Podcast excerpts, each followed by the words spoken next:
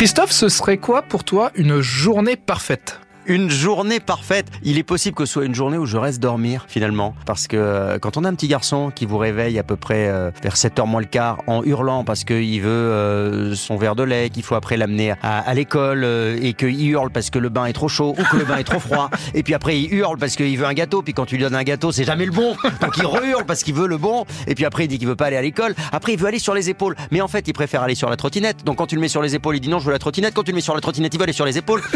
Donc je pense que c'est, je pense qu'une journée de bonheur, c'est une journée euh, en grasse mat où mon petit garçon n'est pas là. Mais je l'aime quand même. Hein.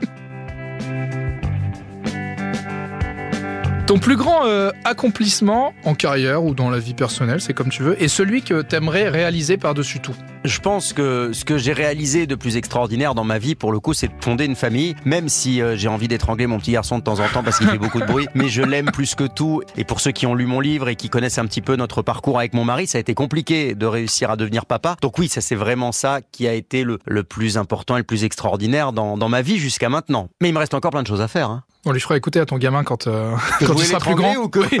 tout, tout, tous les podcasts de son père. Ton équipe parfaite des grosses têtes, Christophe. Y aurait qui? Euh, Je pense qu'il y aurait Caroline Diamant, parce que je l'adore et qu'elle me fait rire, et euh, qu'elle a beaucoup d'autodérision. Et puis euh, avec Caroline, on se regarde, on est mort de rire de toute façon. Euh, Christine Bravo, parce qu'elle est horrible, qu'elle est méchante et elle est formidable. Marcela Yacoub, parce qu'elle est horrible et qu'elle est méchante et qu'elle est, formidable. Euh, je pense Bernard Mabi, parce que je l'adore Bernard, il me fait beaucoup rire. c'est vraiment quelqu'un que j'ai découvert en commençant les grosses têtes. C'est quelqu'un qui est d'une drôlerie, d'une générosité, d'une gentillesse. J'adore Bernard. Qui je pourrais rajouter? Il y en a plein. Hein. je pense Sébastien Toen, si on lui coupe le micro de temps en temps. Et puis, euh, je rajouterais Ariel Dombal aussi, parce que passion Ariel, évidemment. Puis un petit Gérard Junior quand même aussi. Et pas de Laurent Ruquier. Ah bah ça, pardon, mais c'était je demande toujours, hein. obligé.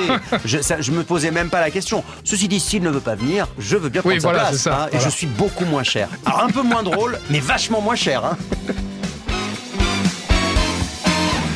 Qu'est-ce qui te rend le, plus heureux au quotidien Ce qui me rend le plus heureux au quotidien, c'est euh, mon petit garçon quand il a un fou rire. Parce que ça fait un bruit. Ah, je l'ai sur mon téléphone. Je vais vous faire écouter. Attends, je vais le chercher. Il a quel âge déjà Il a 3 ans. Et euh, il rigole beaucoup. Donc euh, pour l'instant, c'est pas encore moi qui le fais rire. Mais ça va peut-être venir. Là, il comprend pas encore les blagues des grosses têtes. Mais je vais te faire écouter. Un rire mitraillette.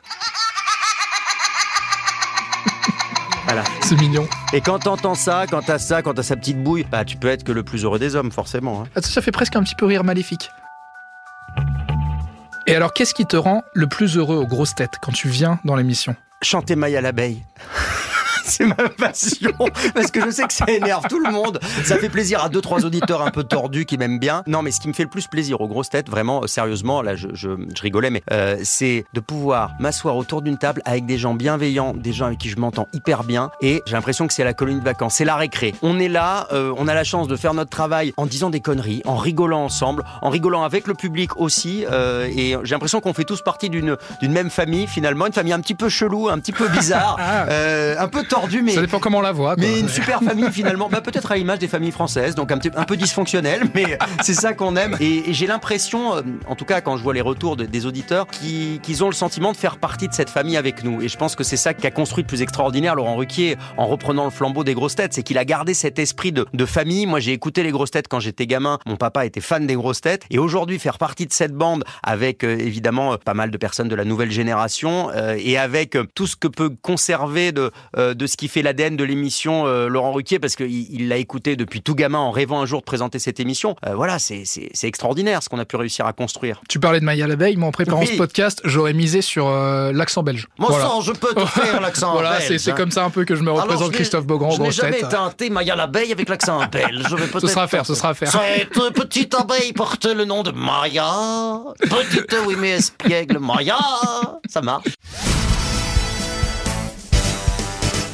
Et eh bien justement, la musique qui te donne le sourire dès que tu l'écoutes, Maya l'abeille Alors pourquoi pas Maya l'abeille? Il y en a plein de musiques qui me donnent le sourire. Les daubes des années 80, ça, ça donne le sourire dès le réveil, évidemment. Euh, mais il y a plein de chansons euh, géniales. En ce moment, euh, là, ce que j'écoute tous les matins, c'est évidemment la chanson qui va représenter la France à l'Eurovision, avec Lazara. Ah oui, oui, oui, Évidemment. Encore une musique qui s'appelle évidemment. Évidemment. Voilà, je fais mon ménage là-dessus, c'est formidable. Je sais pas si on va gagner, mais au moins, mon aspirateur est passé avec entrain.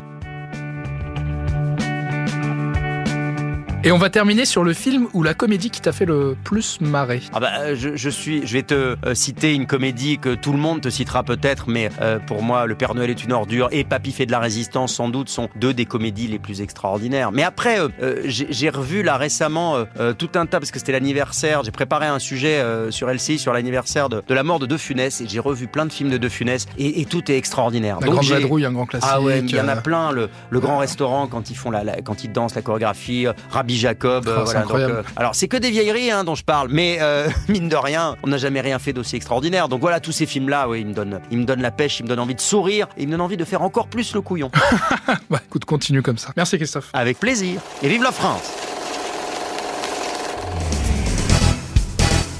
Retrouvez tous nos replays sur l'application RTL ainsi que sur toutes les plateformes partenaires. N'hésitez pas à vous abonner pour ne rien manquer ou pour nous laisser un commentaire.